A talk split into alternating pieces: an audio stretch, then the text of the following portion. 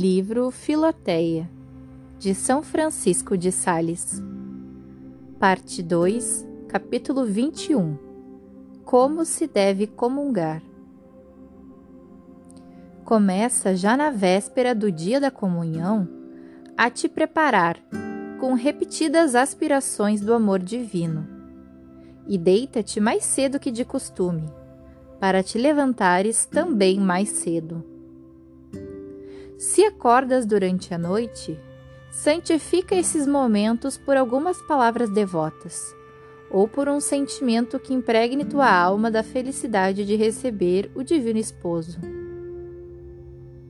Enquanto dormes, ele está velando sobre o teu coração e preparando as graças que quer te dar em abundância, se te achar devidamente preparada.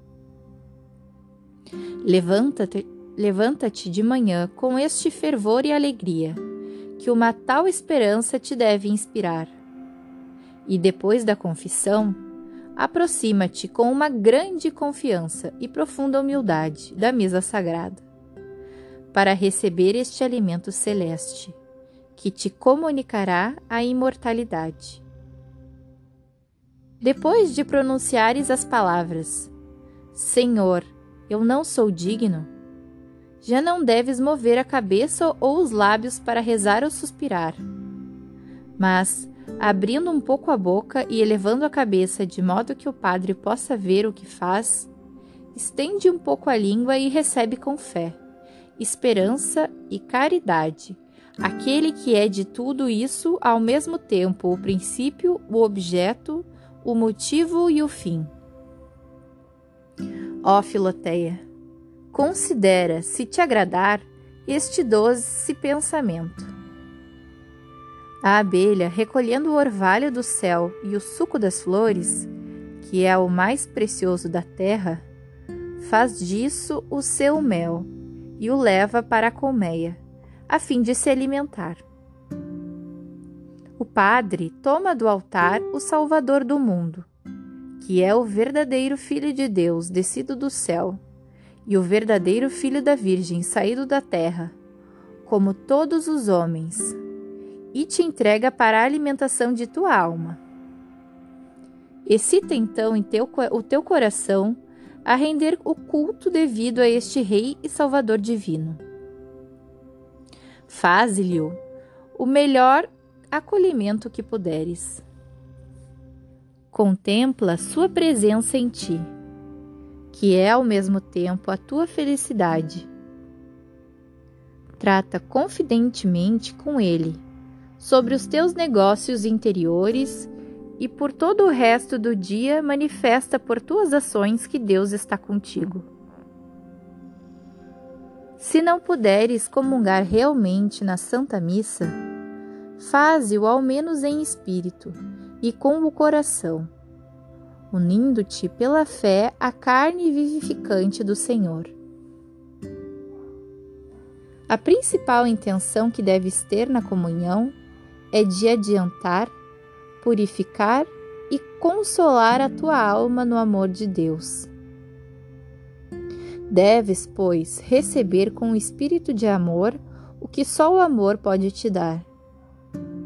Não, não podemos achar um outro ato mais amoroso e mais terno da bondade de nosso Senhor do que este em que ele se aniquila, por assim dizer, e se dá a nós como alimento para penetrar a nossa alma de si mesmo e para estender esta união também ao corpo, ao coração dos seus fiéis.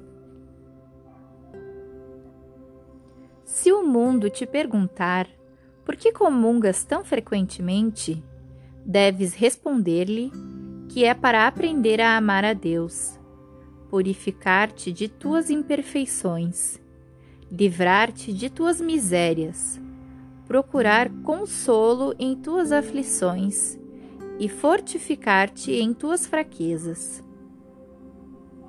Dize ao mundo que duas espécies de homens devem comungar muitas vezes: os perfeitos, porque estando bem preparados, fariam muito mal de não se achegarem muitas vezes a esta fonte de perfeição.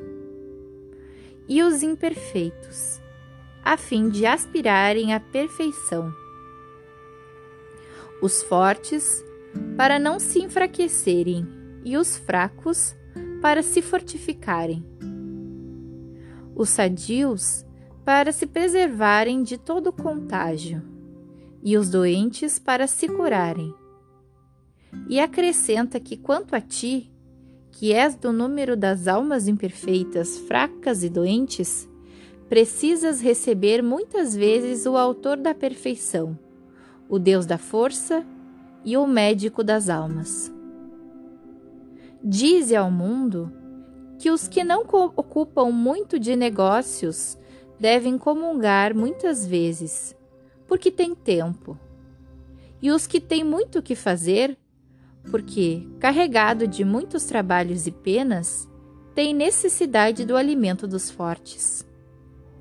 Dize, enfim, que comungas frequentemente para aprender a comungar bem, porque nunca se fez bem uma coisa em que raramente se exercita. Comunga muitas vezes, Filoteia, e tantas quantas puderes debaixo da direção de teu Padre espiritual.